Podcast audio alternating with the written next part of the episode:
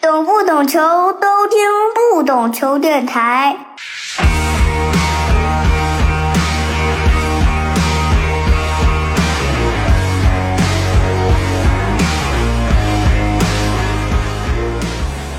Hello，欢迎收听不懂球电台，我是大萌。新一年我们计划聊一些新的话题啊，这一期我们就开启一个全新的策划系列——海外系列。我们将目光投向海外与中国足球有关的话题上，比如中资俱乐部、留洋球员，嗯，在日本留洋的高中球员等等吧。这一期呢，我们主要是聊聊华裔球员，也欢迎我们这一期的嘉宾——华裔球员专家邓家洛。大家好。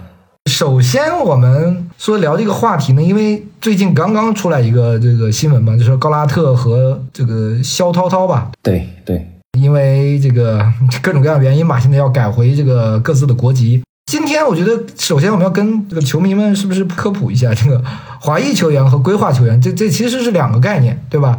对对，规划球员就是可以代表中国队出战，但未必是华裔。对。你比如说埃克森啊、阿兰啊、费南多、高拉特这种，对吧？这一系列，国际足联是规定应该是连续居住满五年就可以代表一个新的足协去出战比赛。那华裔球员呢，其实就不是规划球员，他可能是有中国血统，但也可能不具备代表中国队出场的这个资格。比如说这个次世界杯出现的这个范戴克啊，还有威尔士那个穆尔，是吧？国际足联是规定应该是三代以内具备这个国家队的一个参赛资格，但他们好像都是四代的华裔。关于这个区别，我想听邓老师我说的对不对吧？嗯，呃，其实是这样的，就是华裔球员呢和规划球员，他呢其实应该是不是在一个语境下的两个词，或者是两两个群体。因为从代表资格上来说，我们是从国际足联，那国际足联的规定，它其实跟各国的国际法其实是不相通的。然后呢，各国的国际法之间有这个属血的，就是属血缘的，有属出生地的。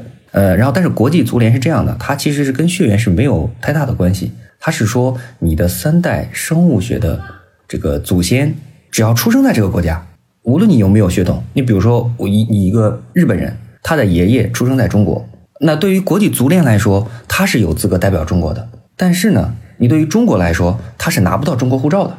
所以这个东西其实华裔球员和规划球员，规划球员强调的其实是他获得国籍的方式，但华裔球员强调的是血统。对，有时候为什么网上我们经常会有一些讨论，觉得这个区分不出来？其实很多时候就是因为我们把国际足联的规定，然后呢国际法的规定纠缠在了一起，所以造成了一个一个就是困惑点吧。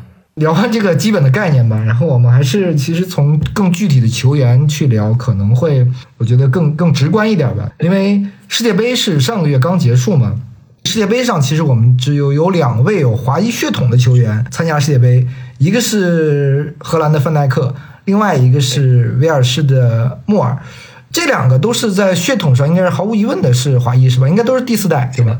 对对，穆尔他应该是他妈妈的外公。是广东人，应该是一个船员，因为那个时期，这个上世纪二三十年代、三四十年代，居住在利物浦的华人基本上都是水手，大部分都是广东的水手。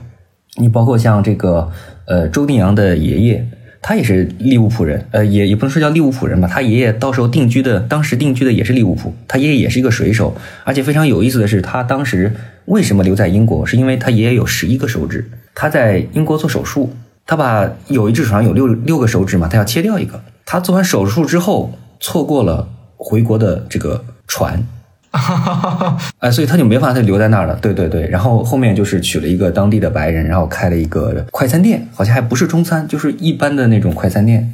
这个英国的基本上都是这个样子，就是早期的大部分都是水手，或者是从香港过去的谋生的，嗯，或者说从这个其他的英属的殖民地到英国的，但这个也比较少，这个可能到最近的四五十年。因为第一代的话，他可能是要在英属这些殖民地里先扎下根儿，然后到儿子这一代，他才有机会去英国本土。对对对。然后呢，像范戴克那种呢，他呢就是他们的家庭属于早期的，就是从中国包括印尼到苏里南去这个当契约劳工的这一个群体。这个人呢，应该是他呃妈妈的外公，可能也是妈妈的外公，因为是这样的，范戴克呢，他的这个祖先叫陈慧光，陈慧光。他当时是留了他带了一个儿子回中国，留了两个儿子在这边，然后还留的还有女儿在苏里南是吗？在苏里南。然后范戴克这一系呢，他是有一个女性祖先，姓陈，就有点像就是单亲妈妈，然后孩子随了妈妈的姓啊，他是这样的情况。啊，那他这个是不是都不算四代了？是不是更多的？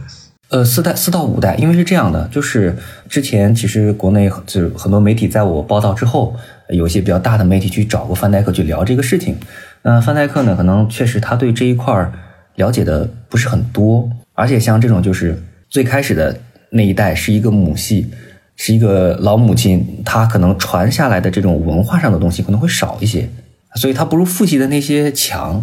然后呢，中间我们从目前公开资料来推断的话。其实是很难去推断它到底是四代还是五代。算年纪的话，应该是五代左右。哎，我们刚讲的木耳吗，木耳是之前好像是有机会规划，然后好像来中国还谈了，是吧？但就是因为这个第四代的问题，最后没有来来成中国，对吗？对，这个里面其实当时是有一个小误会吧，因为当时他在那个应该是在巴恩斯利，当时的这个俱乐部它是有一个中资的，好像叫叫红爱文化，然后呢，这个中资当时是。跟莫尔谈过，说你你是第几代？然后莫尔说我他自己说我是第三代。然后呢，这个俱乐部呢也想就是想你球员本人是这么说的，那我我我我也就就认可这个这个结论嘛。但是后来呢，因为我是直接找的呃莫尔的妈妈 Lisa，然后 Lisa 跟我说是第四代，然后后来他还给我专门讲了说为什么是第四代这个问题。但当时那个时间点上，可能就是球队已经和当时是国安嘛，跟国安已经在谈了，然后莫尔就已经过来了。然后，但是后来确实，他们查完资料算下来，确实是第四代，所以已经没有办法了，就没没有这个去推动完成的一个基础了，所以后面就不了了之了。我们是等于讲了两个刚刚出现在世界杯上的这个华裔球员吗？我想问问，就是历史上啊，有比较知名的华裔球员都有谁呢？比如说我可能知道的，比如说除了这两个以外，现役的可能还包括之前。曼联那个中塔西，嗯，对，陈达义，对，包括荷兰队的之前那个队长，这也是国际米兰那个球员，那个阿隆温特嘛，对吧？我不知道还有没有其他的，就是比较出名的一些，真是血血统上是毫无疑问的，是是华裔的。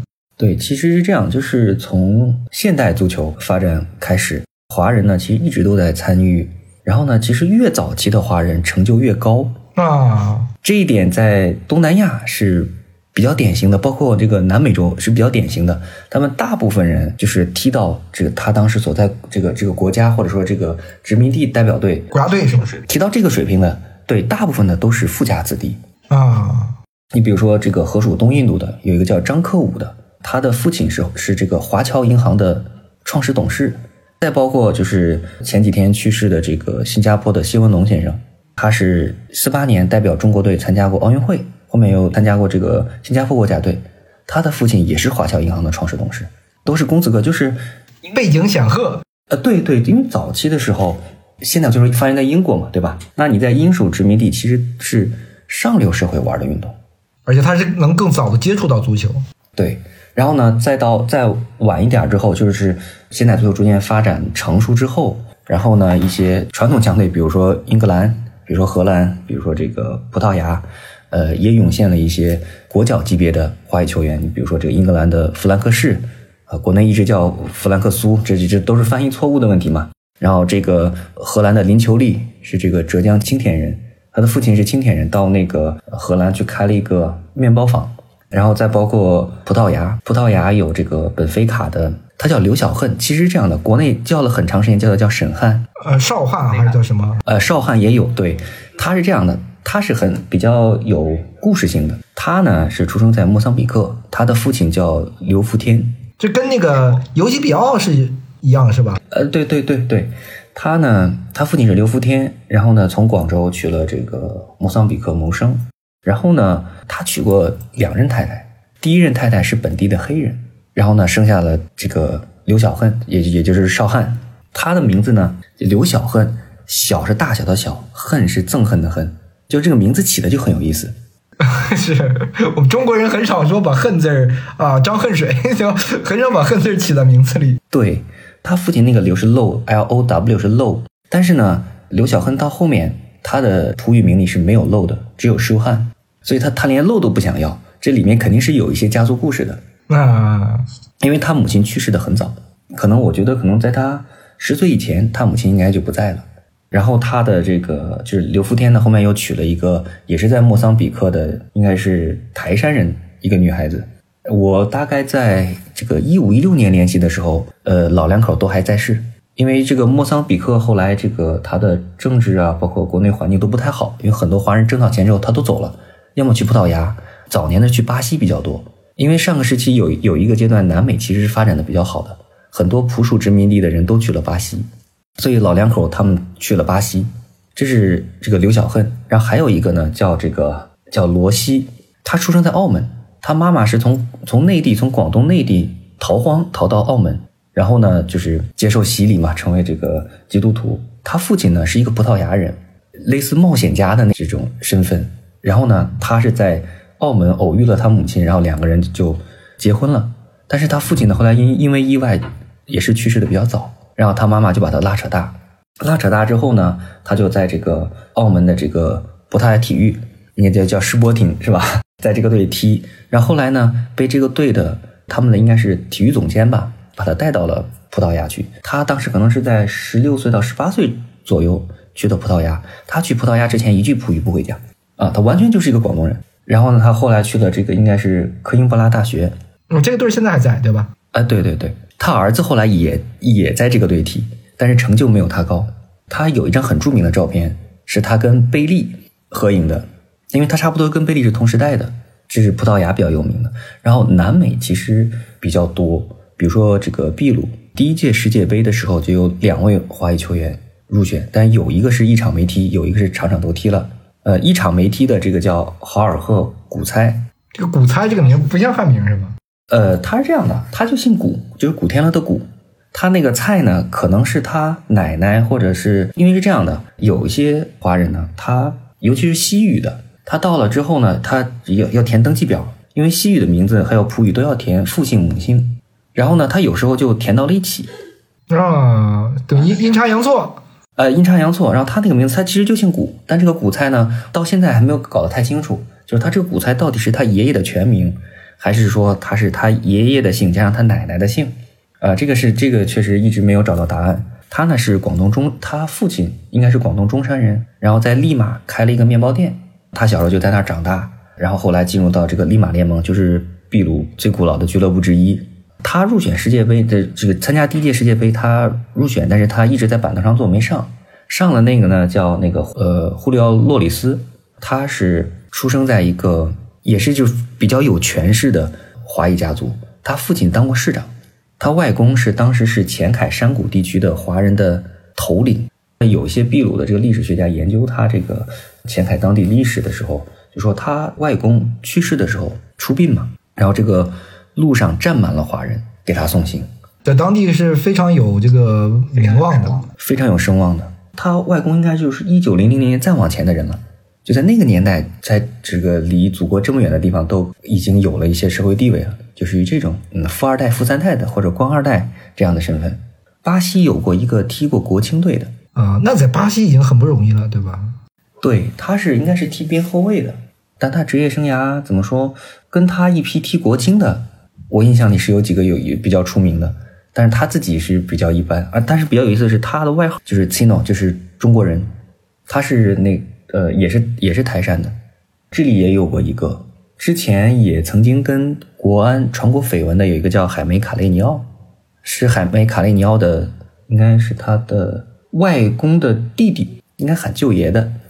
当时海梅卡雷尼奥跟莫尔的情况很类似，两个人都是第四代。而且当时发展的都不错，他的踢过智利国家队的，他这个舅爷叫奥斯卡，奥斯卡的儿子也踢球，但是呢，就是发展的不如他这个这个外甥发展的好，嗯，他是在呃智利乙级联赛的蒙特港踢球，就青训，后来呢就到这个第三、第四级别去踢，中间还来中国试训过，当时应该是去过江苏，然后江苏当时是说他应该是在九七年龄段里应该是个平均水平，就没有特别突出。哎，没有特别突出，但也还行，呃，但是这种球员就会比较尴尬，就是说你还不是中国人，我还得给你改身份，这个投产比可能就不太合适，所以最终也没留下来。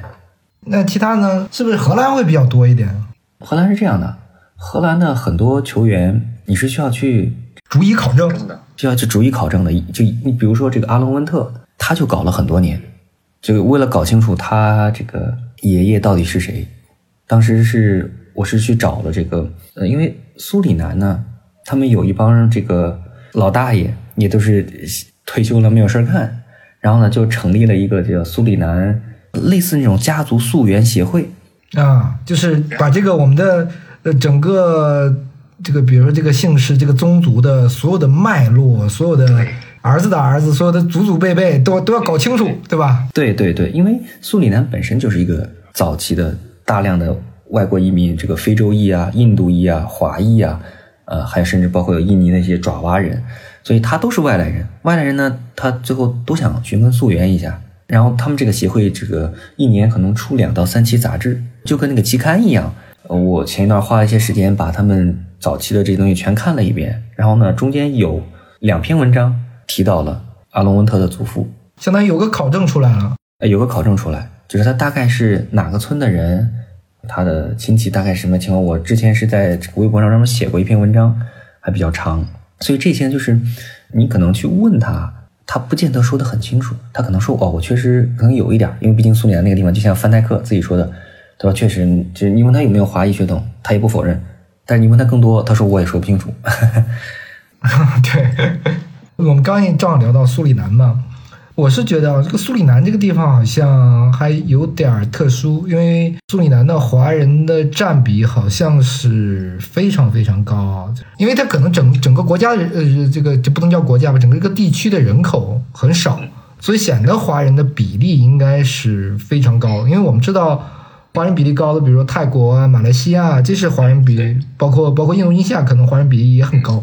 嗯，但这几个国家我们比较容易理解，因为呢，我们之前就叫什么下南洋，对吧？对对对。但你这个苏里南呢，是南美那离中国这么远的一个国家，但是好像中国应该在十九世纪中叶是吧，就派出了大量的劳工去那边，然后就一部分人留下来是吧？对，呃，因为这样的这个苏里南呢，其实华人占比，它就是现在这个整个人口里边有华裔血统的人占比。是比较高的，但纯华人占比其实不是很高，可能只有几个点啊，百分之几个点。嗯，就是纯华人群体是比较少的，但是有华人血统的会比较多。那早期呢，第一批是一八五三年，就是官方认定的第一批，一八五三年，当时第一批去了这个十八个劳工。但其实呢，有一些学者也认为，第一个华人到苏里南的时间会比这个要早很多，因为苏里南本身是这个荷兰殖民地。那河属多印度公司，它从这个经常会有船，比如从雅加达直接去这个苏里南嘛，它船上总会有一些华人的船工也好，厨师也好，因为早期的这个华人在船上大部分扮演的就是一些中下级的这种工种。你包括这个说墨西哥，墨西哥最早可能说一五几几年就有华人，当时也是马尼拉大帆船从菲律宾出发，但是它不像十九世纪中下叶那些。成规模的成千上万的往那往那边去，那个时候都很少，都是个例。对对。然后苏里南呢，他是第一批是十八个人，然后呢只有十一个人活下来了，然后然后八个人选择离开，三个人留在这个苏里南，留在当地政府工作。然后到后面呢，逐渐就开始从中国，然后或者是从这个呃印尼去往苏里南输出这个劳工，然后在当地就是从事种植业嘛，一般是甘蔗呀、果树啊、香蕉啊，反正就是这这种东西。但是呢，因为华人去的都是劳力为主，都是男性，女的比较少。然后呢，他就只能选择和当地的黑人女子去结合。然后呢，一般因为华人这个观念就生的越多越好，生的越多显得我这个家族力量越大，啊，所以慢慢的就会就会越来越多越来越多。再加上本来那个地方又不大，然后就很容易就是交叉。就你你现在找一个苏里南人，你找五个，你总有那么一两个网上是摸得到这个华裔血统的。呃，苏里南呢？他们的第一应该是第一任总理吧，叫陈亚先，呃，其实应该是总统，叫陈亚先。这个陈亚先他的父亲是惠阳人，然后呢，他当总统前还来中国南京学习过三个月的中医啊。然后呢，他会踢足球，会打篮球。他当时呢，在这个跟就是苏里南有一个华人组织叫中华会馆，然后呢，他们组建了一个叫中华小恶魔的队。这个队呢是苏里南历史上的一个篮球劲旅。他后面的继任者跟他政见不合的这个鲍特瑟，现在的应该是现在的苏里南总统吧？鲍特瑟，鲍特瑟也是有华裔的血统，他可能是第四代，哦，第三到第四代。苏里南好像是有好多任的这个华人总统，是吧？呃，目前有确切的家谱支持的，呃，应该就是陈亚贤和鲍特瑟。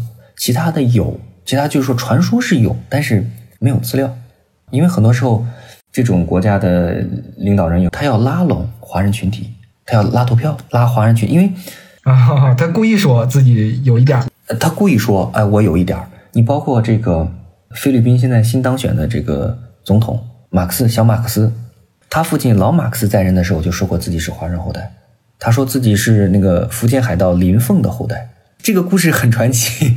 啊，但也不可考，是吧？也不可考，就是他，因为像菲律宾呐、像苏里南这些国家，华人在当地其实政治地位没有那么高，但就是有钱，掌控着各个行业，经济脉络都在手里。然后呢，他跟这些政客是一个相互依存的关系，政客需要他们的这种政治现金，华人呢需要一个稳定的环境，或者说需要一个护身符。那光谈钱，可能这个东西只能私下谈，我不能拿到面上去谈。那我就跟你谈哦，我也有华人血统，我们其实是一家。哎，这个是其实怎么说呢？这是外国人的统战方式。这个形容的很好。嗯，因为我们知道荷兰有很多苏里南球员啊，对吧？苏里南裔的球员，比如什么里杰卡尔德啊、克鲁伊维特啊、西多夫、哈塞尔巴因克。对对对，我粗暴的讲一下啊，感觉上，呃，因为苏里南感觉是一个像巴西一样，感觉是个民族熔炉嘛，对吧？对就是就各种各样的混血，会导致人种上他的我不知道怎么讲，他的运动天赋可能会更强一点。我说这更强，可能是更综合性的强，而不是说，当然你比如说黑人的这个爆发力可能很强对吧，但技巧性有时候差一点，对吧？我们华人可能技巧性会更好一点，就是从人种上讲。然后如果他们再去到荷兰，大家都知道荷兰的青训的体系又很好，那是不是这个整体下来就是你？只要是苏里南的这个经过混血的，然后去了荷兰，经过荷兰很好的青训体系培养，就很容易出球星。对，因为这个，其实我之前跟我一个牙买加的一个华裔球员朋友也也聊过天儿，就是说他觉得虽然他父亲有华血统，然后他母亲呢又是正儿八经的黑人，但是他觉得他从这个踢球的这个思路啊，包括他整个人的性格这个构成上，他觉得他跟一般的黑人还不太一样，他觉得自己可能更聪明。他他踢球更靠脑子，就是他自己就有这样的一个认识，而且实际上从咱们看到这些跟黑人混血的球员里面，大部分球风也都是以技术流为主。你比如说这个陈达义，他也不是靠身体的，他也很瘦，包括这个阿贾克斯的这个天乐，菲茨詹天乐也是很瘦，技术流的中场。你再包包括刚才只是说过的这个呃刘小恨，他混的是莫桑比克的黑人，但是呢。他也是这个外号叫叫绵羊脚，就是这个这个球感很细腻。我们其实对这些华裔球员，尤其是混过黑人的，我们其实很少见到那些身体流，完了爆就是这个靠爆发力、靠身体强壮的，好像比较少。大部分是靠脑子踢球的，这一点是比较有意思的。因为刚刚我们聊了不少啊，我其实挺好奇的一点，你刚你像其实讲温特的时候，你讲到了一点，我们有些看起来好像是华裔球员，但是我们要去找他的。这个身世去考证他的这个身世，这个工作是不是特别难？因为反正我是觉得很难，因为别说在国外了，你说在中国，你找一个几代前的，是不是也不是那么容易？我不知道你是通过具体什么样的方式或渠道去去来搞定他们这个这个身世，因为我好像知道之前蒋光太，你就是花了很多的这个精力去找他的具体的身世，对吧？对，呃，蒋光太是这样的，其实到最后。说到这儿，其实我挺想夸一下恒大俱乐部的，因为国内的这些规划的这几个华裔球员里面，呃，除了这个像侯永永这种，因为他是新移民，所以他的背景比较简单。加上当时我跟他就在线下，当时他还国内还没有说规划这个事儿的时候，当时他回郑州探亲，因为我是郑州人嘛，我们俩是老乡，所以我当时在郑州还见过他，跟他一块吃饭聊过这些东西。背景很简单，一讲大家都懂。但是像这个蒋光太这种第三代的。他的其实背景其实是很不透明的。其实我说实话，你如果要造假是可以造假的。但是这个后来恒大专门去去他老家去给他找，当时恒大球迷会的人也是全程跟着嘛。后来就有一个非常完整的报道出来，把他这个他外公在这个酒吧里边干的这些 这些桃色方面的事情都都抖出来了。但是你看完那个报道，我不知道其他的这个读者是怎么想的。从我一个多年寻根就看这个华人故事，包括这种呃华人移民史这种脉络，那个他报道的内容，我觉得可信度非常高。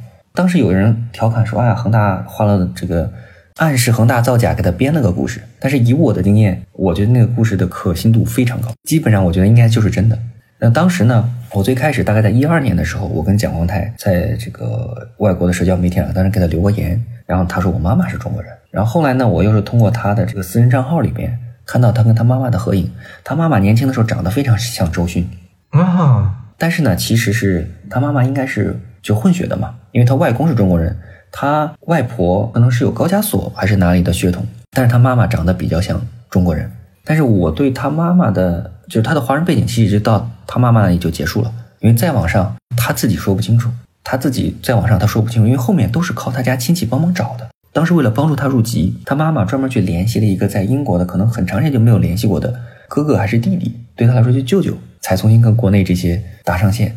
那像这种华裔球员的背景的调查。其实周期会拉得很长，我可能要三四年、四五年时间，我才可能完全确认一个他的背景，因为这里面有很多偶然性。第一个，一般你要找的人都年纪比较小，二十来岁嘛，大点儿快三十，小点儿可能就十来岁，那他还没有到那种对自己的背景有那么强的寻根溯源意愿的那个年纪，他可能到七八十了才他才可能会想起来这种事情。那如果说他的父亲、他的父母愿意讲，那可能这个事就很快就结束了。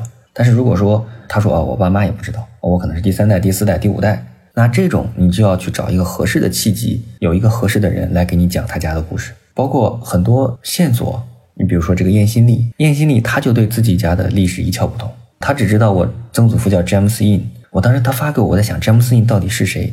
就是这个名字，你放给任何一个中国人看，感觉都啊，这是个老外吧？但是你要说艳阳初啊，大家都知道。所以很多时候，这些华裔球员跟我讲说：“说 J.O，你给我讲讲我家的故事吧，你知道的比我都多。”然后后期呢，就是一方面寻根，一方面找新的，对吧？寻根主要是靠老头 你比如说像毛里求斯、像刘尼旺、呃牙买加、苏里南这些，他总会有些老头没事干，天天就在网上发老照片啊。因为他们这个外国的社交网站上，他会有各种各样的群组，比如说牙买加华人群组、塔希提华人群组。然后这个老头里面就会在里面聊，就各种各样的话题。我年轻的时候，我跟谁是邻居？他现在在哪儿？你们有没有认识？然后接着说说啊，我知道我姑姑之前也住在这个街，他叫什么什么。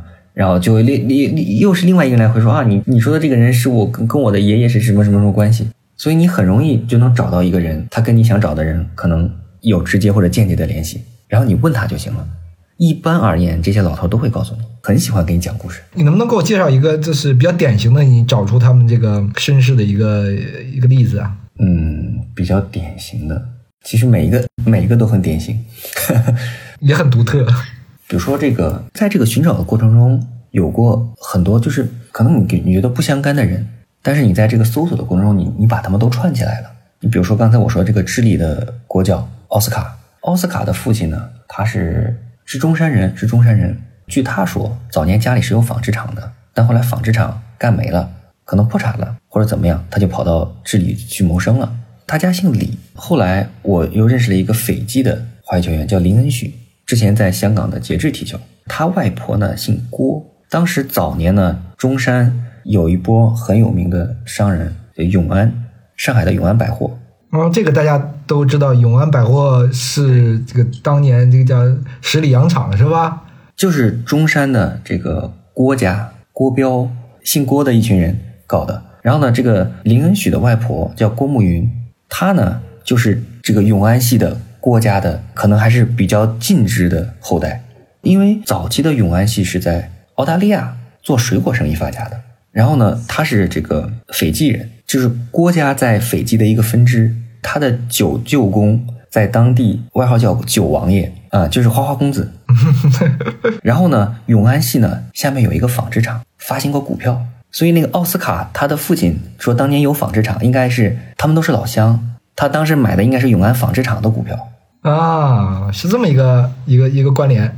对，然后呢，他家那个村子好像离郭家的那个村子也很近，所以就是你之前你你从来想不到这些人，他居然能找到一个共同点，能把这些东西串起来。你找资料的过程中，就是一是这种通过网上这种资源，二是说真是通过线下去，包括你刚刚也说，就跟洪游泳去去见面认识啊，多种形式，对吧？还有可能是不是网友给你提供一些呃线索之类的？呃，其实这个里面帮助最大的一个是书面的这个文献，纸质文献。呃，我之前也买了很多书，有很多书都是那种。呃，早期四五十年代、五六十年代，然后华人社会当地自己印的，嗯，这个其实很难找，对吧？这个很难找，这是你看机缘巧合，尤其是你能在广东、台湾能收得到，香港能收得到，因为有一些老华侨他有这个书，他去世之后家里人把东西都卖了，然后收二手书的收回来，他挂到网上去卖，然后这些书里面其实有些东西，因为你现在通过网络上能找到的很多都是英文材料，就比如说 James In，你你在这个谷歌里面你能搜到 James In，但是你不知道它中文是什么。你对应不到它的中文关系，那这个时候呢，你如果有一本，比如说某某地方华人先贤录或者什么华人名录，因为早期的华人特别喜欢出一本书，然后这个书里面写的就是他们这个地方的华人的生意做的比较大的，官当的比较大的，或者这个学历比较高的，他每个人都写什么什么军，然后呢系原籍哪哪哪哪人，然后然后在那干什么，生了哪个小孩，小孩都叫什么，就每个人都有都有简历，运气比较好的话，他中英文名都有。这个时候，你就你就把一个原本只存活在英文语境里的人物，在中文语境里把它吻合上了。那你收的书最贵的一本多少钱啊？因为这种书应该都不便宜吧？呃，我印象里那本应该两千多，就是五十年代夏威夷出的，就是叫《檀山华侨》，就是我说的这种。他们那个时候都很有意思，前面全是广告，就华人开的这种各种各样的商店广告，然后后面就是每个人一个人一个照片配一段文字，厚厚的一本。夏威夷的华人其实是比较多的，然后呢，他上流社会后来这个在美国的这个本土从事各各各种各样的行业，各种各样的精英都有。那因为我有时候寻根不只寻这个运足球运动员，我可能别的能关联上。其实美国有过一个女足球员，她可能提过美国国青，她的应该是母系吧，可能属于可能是爸爸的母系，祖先是孙中山的资助人。当时这个呃，孙中山不是加入了洪门吗？他在当时是应该是先在这个夏威夷有一个叫国安国安堂还是国安会，然后呢，当时有一个叫钟慕贤，就是这种帮会大佬，好像是他是给孙中山当的引荐人，还是就是早期的孙中山的在在这个洪门里面的一一个一个朋友吧。他的后代就姓了贤，就 Hin H E E N，然后那个女足运动员她她就是 Hin 家的。而且她她也比较意思，她是我这里面查这华裔球员第一个出柜的，啊，官宣出柜的，主要是因为在美国，对对，因为我们知道现在其实整体上华裔球员算是比较透明了，对吧？就大家知道的已经非常多了。我想知道，比如说你很早的时候，一些球员你是怎么找到他们的呢？最开始是足球经理这个游戏。嗯，我最早也玩这个游戏，但是好像没有那个视角，说一定要找一个很有中国华裔的，一般都是去去找一个中国球员对吗？去中超联赛里找球员。是是因为当时一二一吧，呃，FM 一一二那个时候有，但很少，就你正常能搜出来很少。有一个那个人还可能是个台湾人，他是在意大利，他爸爸的公司还是国米的赞助商。但是他球踢得很差，他可能是就是意大利四五级联赛那个水平，其他的我都不太记得了。但当时后来发现了一两个之后，我就想有没有更多，然后就去做了一些搜索。后来就摆脱游戏了，因为跟游戏已经没有太大关系了。就再到后期，因为你正常无非就是搜搜这个名字，搜搜姓。但后来有些他纯母系的，你你搜名字没有用，他不叫，他就是个外国人的名字。后来就练就了一个什么本领呢？看照片。就看着像呃华，那其实看着像亚裔对吧？也可能是韩韩裔是吧？我现在就是你给我一张照片，他但凡是有亚洲血统的，我看一眼，我基本上能给大差不差的告诉你他是日本的、韩国的、泰国的还是菲律宾的。你这这是练就了火眼金睛。对，就是看一眼你就能感觉他大概率是不是华裔。有些人长得确实一看呃很像很像亚裔，但他可能就是某一个特征不像华裔，像日本人，像像韩国人。因为其实日中日韩。长相其实是差别，其实是很明显的。你看多了，你你第一眼就能看出来差别。其实我们中国人其实比较容易看中日韩，对吧？只是外国人看中日韩看的不太明显。对他觉得是一样的。我其实现在想问一个问题，就是说，刚才我们讲了很多寻根啊，或者就考证的问题嘛。我们也知道，呵 呵过去我们中超找了很多这样的外援，比如说山东鲁能找了德尔加多，这是一个巨大的乌龙。当时我看着也觉得他好像有点亚裔，但就是证据上完全没有关联，好像。是这样的，他是怎么被发现、被带到中国的？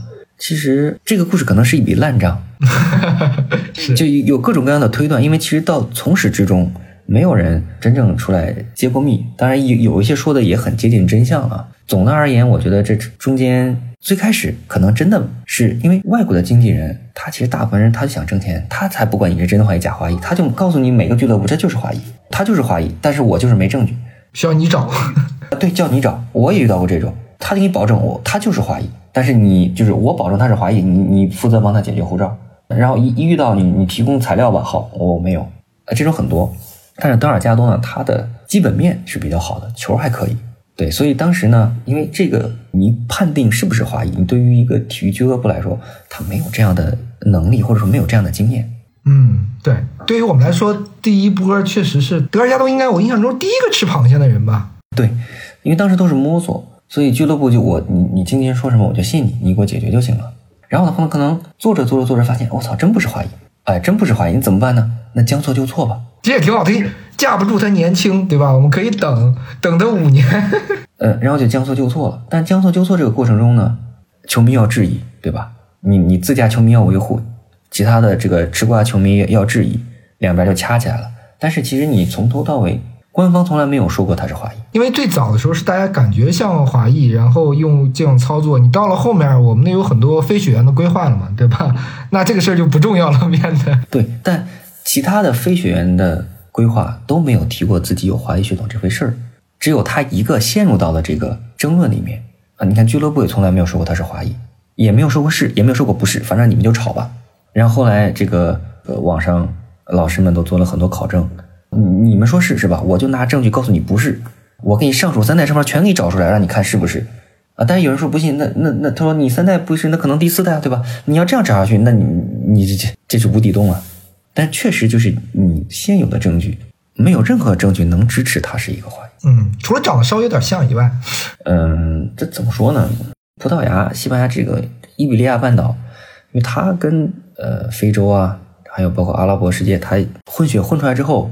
他其实是很容易有黑头发，这个细长眼。我我还想一个问题啊，就是说我们因为过去我们聊了很多这个知名的一些嗯华裔球员，我想问问，现在我们或者说你你了解的整体上这个华裔球员这个群体，我们先不算女足吧，或者说不算特别小的，就是现在整体上这个这个群体到底有多大？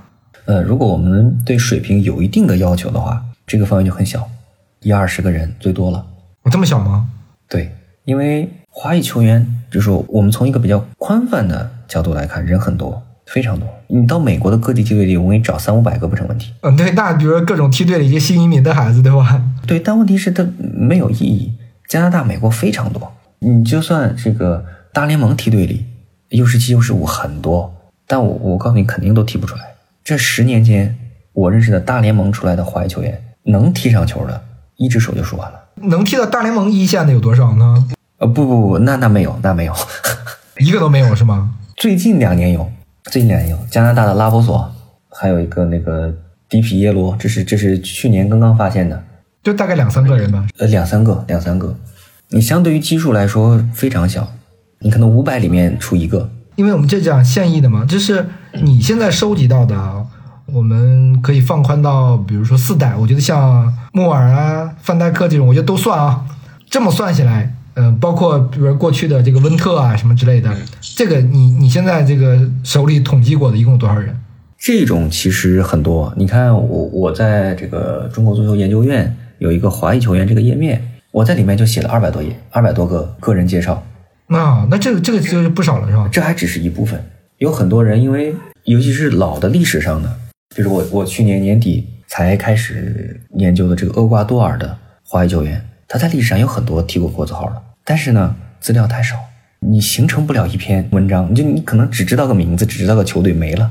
这个就像你说的，就可能还需要几年的时间才能搞定一个人，对吧？对，而且就真的是，比如说我到目前为止，厄瓜多尔只写了一个，呃，叫这个西普里亚诺尤利。我之前联系过他很多家人，包括他女儿，都没人说得清。后来是他的一个侄女儿给了我他在国内亲属的联系方式。那那这个就比较确凿了。呃，对，所以他国内的亲属就给我讲的很明白，就说他为什么他父亲其实姓叶，但是呢去了那边之后呢，不知道出于什么原因，他们全家姓了他爷爷的字，他字叫尤利。啊，是这样。对我一开始以为他家姓于，因为那叫于利嘛。啊，对。他说不是，他说他那是他爷爷的字儿叫尤利。然后呢，他国内亲属还拜托我说，你能不能研究研究，当时我爷爷为什么只带着我爸一个儿子回来了？为什么其他人都留在了国外？你手里肯定有很多资料嘛，你对这个华裔球员有了解，未来有谁我们可以考虑一下规划？我们只单纯讲实力啊，不考虑现在中国足球大环境，对吧？因为我们抛掉大环境，抛掉收入这个问题。因为你刚才讲了天乐，对吧？因为这两天天乐刚刚在阿贾克斯一对一线队首秀，他的实力我觉得肯定没问题，但我觉得这个实力我们规划不了，对吧？可能是未来有可能要代表荷兰国家队出场的。除了他以外呢，还有没有其他的？哎，我们可以考虑一下的。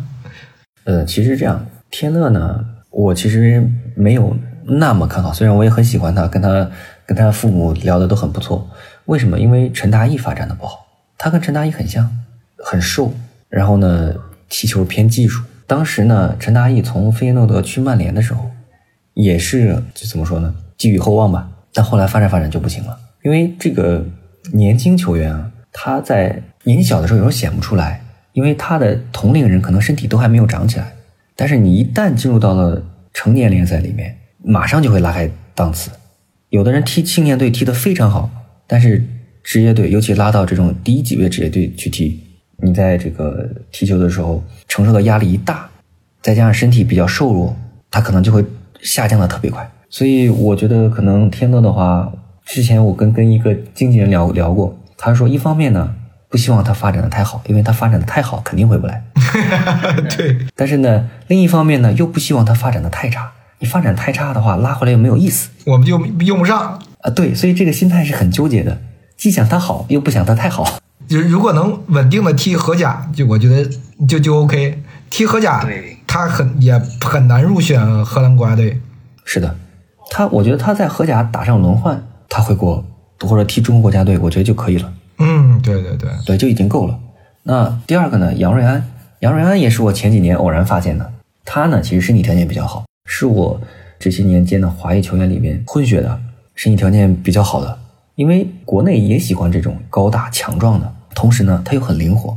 他不像有的球员一米九多很壮，但是就是很笨。踢前锋吧，技术太糙；踢后卫吧，转身又慢。反正这这就很矛盾。但杨瑞安不是，他呢高壮快，看着也很硬朗，球风也还不错。但是呢，也是那个问题，刚上一队登莫市一队的时候踢得还不错，但后面可能因为受伤啊或者什么其他的原因，最近发展的又不行了。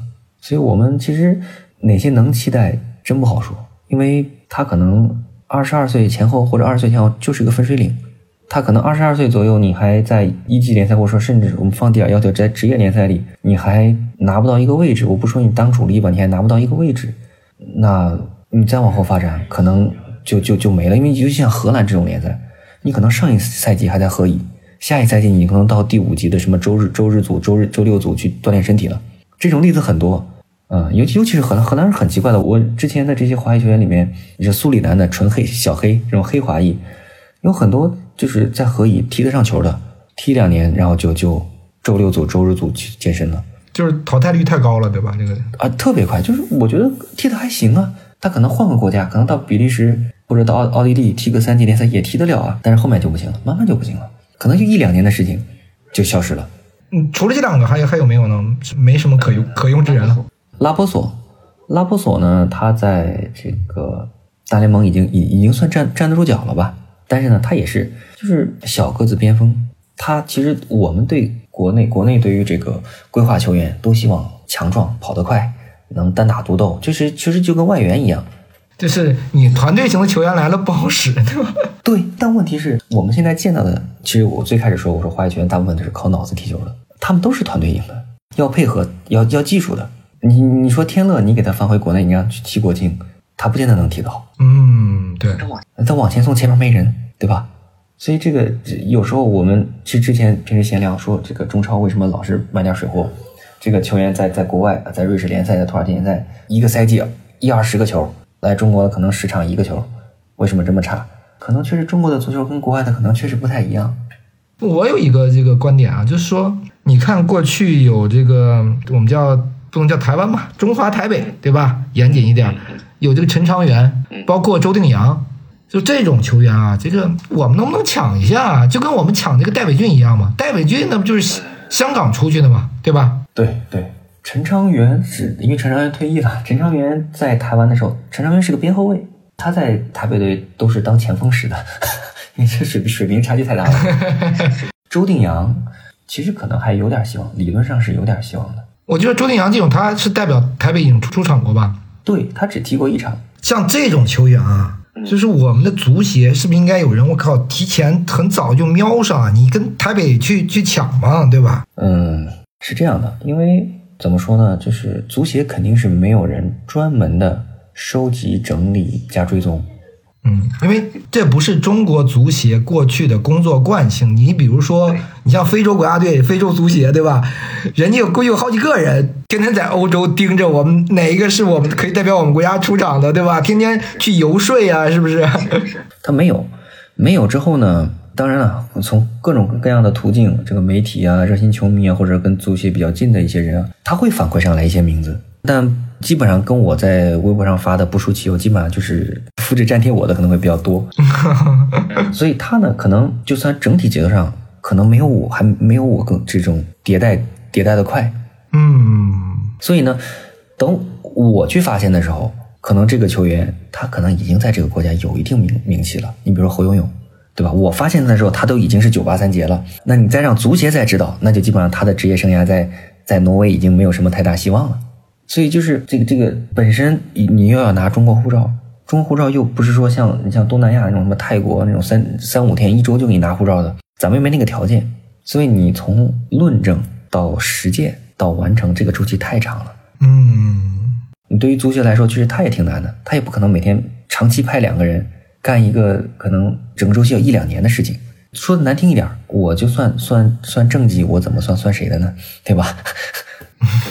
对对，因为周期太长了嘛，对吧？有没有过去我们我们错过的一些规划呢？是不我们上一波把应该规划都规划了？你比如说呃蒋光太啊、李李可啊，对吧？这这这已经是非常顶级的球员了嘛？周鼎洋当然肯定是算一个，算我们错过了是吧？嗯，错过了。嗯，其他的同时代的好像不多，因为是这样的，我们对于华裔球员的期望是比较高的。有一些，你比如说，你现在有个球员在美国的二级联赛能打上主力，你觉得我们要不要？那肯定不要，我们得来国家队立竿见影，就是不能说你要你要是个轮换都不行，对吧？你要说准主力不好使，必须得是主力级。是，所以这这就是个问题，就大家对这个期望是非常高的。但是其他国家在规划上面没有这么苛刻的要求。你像泰国，他才不管你是啥，我反正只要你在欧洲踢得上球，我就当你行。然后你我就给你发护照，你就你就回泰国踢，踢的行了，我就给你上上上国家队；踢的不行了，反正也就这样了。你不行，你回欧洲养老吧。所以泰国这些年，泰国足球进步，当然他不是靠规划这个血统球员进步的，他靠自己建设，靠联赛建设，靠这个青训。但是呢，他在联赛里规划了大量的球员去。丰富联赛的，比如说战术打法，这个拓宽视野，因为这个东西就就跟你去支边去去援藏援疆一样，我去的人多了，我传播了这种先进的技术也好，这个打法也好，你自然而然就会有一些提升啊。你要一个都不去，那肯定是没用；你只去一两个，那肯定也没用。我这么理解，就是我们对于规划这种这种球员啊，其实更主要的出发点是为了国家队。但规划这个行为很多本身可能是俱乐部行为，我们更应该其实考虑俱乐部本身的利益，他的出发点愿不愿意，你这个球员能不能帮到我们，而不是说这个球员未来能不能进国家队，就跟德尔加多一样。我觉得德尔加多就算未来不代表国家队出场，如果对山东这个球队来说是个好事，那就我们就可以接受，没有有什么不可不可以接受的，对吧？当然了，最大的困境是中国护照不好拿，对，中国护照不好拿。然后呢，足协呢对于这种事情其实也也也很好理解嘛。你毕竟足协它不是一个政府部门，它也不是公安部的下级单位，很多事它也掺和不上。所以你你去问足协说我能不能搞，足协肯定说你可以搞，但但你护照我给你解决不了。嗯，你说国家队主教练说这个球员我们能用得上，他点头，对吧？这个我们才能搞。啊，对，所以这个万事开头难嘛。难就难在拿护照上。如果说拿护照很方便，那我想会有很多很多的华裔球员回中国来踢球，然后呢，他会带回来一些新的东西。同时，这个联赛的氛围啊，或者说这个气氛呢，我觉得都会有一些提升或者改善。我刚想起来一个人，钱杰给啊，钱杰给算不算我们错过了，对吧？也错过好多年。他就太早了，他就太早了。对啊，对啊。他是这样的，他早期呢很想踢中国队，因为他家呢，他妈妈做主，他妈妈中国人，他妈妈做主。他可能就十六、十十六、十七的时候，可能都都想过踢中国队这个事儿。当时在马赛嘛，但是呢，他们也跟因为那个时候一零一零年再往前，这个事对足球来说太陌生了，是吧？那那就回答一个问题：你有没有护照？有护照就踢，没护照就算拉倒。没护照呢？呃，钱杰给的爸爸呢，在加蓬还是有一定影响力的，尤其是对足协、对加蓬足协有影响力。所以呢，就眼看踢中国队，你别说中国国家队了，你国青都感觉没希望。那加蓬说：“那那你踢加蓬吧。”然后后来就是直接踢的这个成年国家队，就断了这个路了。断这个路呢，后来他妈就是他妈妈跟跟他爸也讲说：“哎，你你这个埋怨他嘛，说你你这么早让孩子把这个抉择呃路堵死了。”但还好，他最后还是在俱乐部的帮助下，还是很成功的恢复国籍，因为他小时候拿过，他出生的时候拿过，所以不走这个总局的绿色通道，他自己也能办。赶上了最后一波，其实我觉得我们就需要这样的球员，越多越好。就我真的不指望说他一定能踢国家队，但是呢，你说他来了之后，他对于这个俱乐部的帮助非常明显，而且俱乐部，我觉我觉得这个俱乐部包括球迷、教练都很喜欢他。那我其实显而易见的，最直观的，我能给俱乐部带来成绩。我再次一步，我我我给俱乐部带来其他的一些新的东西。我毕竟我我在马赛青训呢，我在欧洲踢了这么多年，我总会有些跟国内不一样的东西。那他就相当于技术扶贫了嘛？我有一个想法，我是说，因为过去我们是金元时代嘛，对吧？嗯，国内有很多的钱，大家好像 来替中国国家队踢球都是为了钱一样，对吧？那你看看周定洋和陈昌元没有钱，在台北队有什么钱吗？他没有。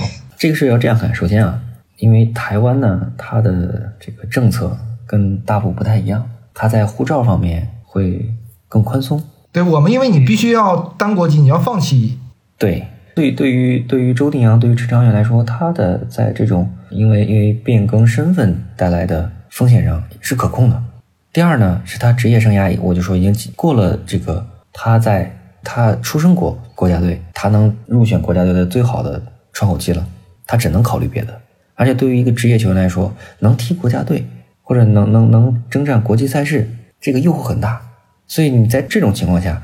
台湾说：“你来踢我的这个地区代表队吧，我我给你这个世预赛什么都能踢，呃，挺好啊。那可能钱就次要的，因为对于他们来说，你既然在欧洲，你在英冠，你在这个比甲都能踢上球，都都是主力，其实钱对他来说已经已经不是个主要矛盾了。嗯，那我可不可以这么讲？因为我们刚才讲，我说不考虑我们现在中国足球大环境嘛，那我们就算考虑未来中国足球大环境，其实比如天乐。”也是有可能来为中国国家队效力的，对吧？如果他水平 OK 的话，如果说我们希望有一个球员留在欧洲，然后踢中国队，你如果希望这样的局面，那你只有一个办法，你再有一个恒大出来为国接盘。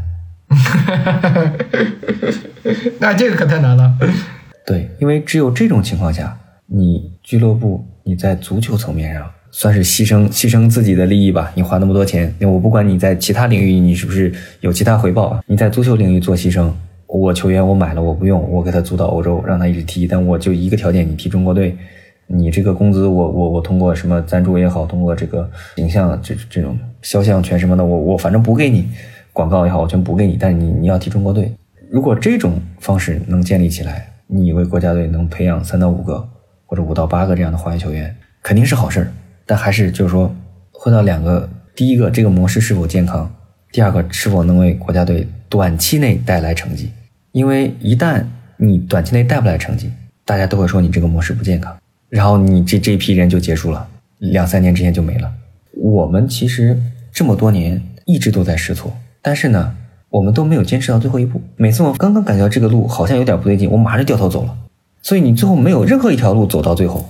就是我现在想知道，比如说中国足球以后还规划不了是吧？不知道对吧？我们现在都不知道，因为过去是轰轰烈烈的来了一场对吧？然后现在你又不知道以后要走要不要走，但其实这是应该走的一条路对吧？全世界的这个足协都这么干，对不对？是这样，就是说冬奥会呢，它通过这种规划，而且冬奥会的规划明显要比足球宽松很多。嗯，有很多人都是拿两本的。就是公开公开说，我拿两本，我既有加拿大，既有又有中国，我有美国，也有中国，最终带来确实带来成绩了，确实带来成绩了。那说明这个模式是成功的，只是说它有对于国家来说是有政治风险而已。但是呢，事实又是这个在冬奥会这个档口下，大家又顶着这个政治风险又干了。对那有没有可能后面这个就成为一个常态？或者说后面有没有可能政策为这个事松绑？我觉得会很快的，因为其实在一七年前后的时候。我当时在去北京见了一个学者，他是做这个就华侨这一块的，他他给这个算是国务院的顾问，他就是做做华侨这一块的。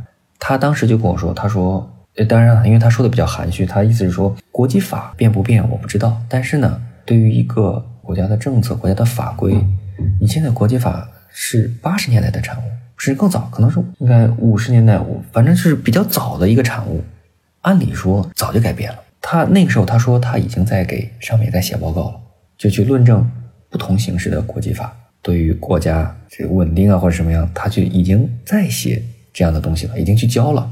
那我想咱们国家的一个政策从论证到实行，短的可能也就三五年，呃慢一点的五到八年，八到十年。所以我想未来规划球员这个事肯定还会干，而且我觉得一旦国际法政策上有一些放松，会干得更快一些。